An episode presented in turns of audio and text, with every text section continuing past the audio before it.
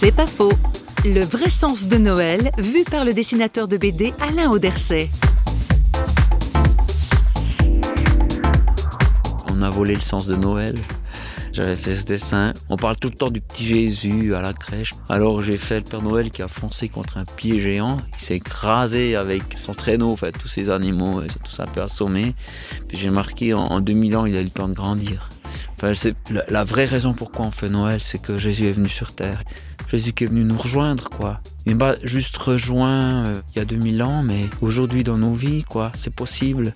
Mais c'est possible tout le long de l'année. Pour moi, Noël, ça pourrait être en plein été, je m'en fous, tu vois. C'est plus le sens des choses, quoi. C'est une super nouvelle, c'est Dieu est né.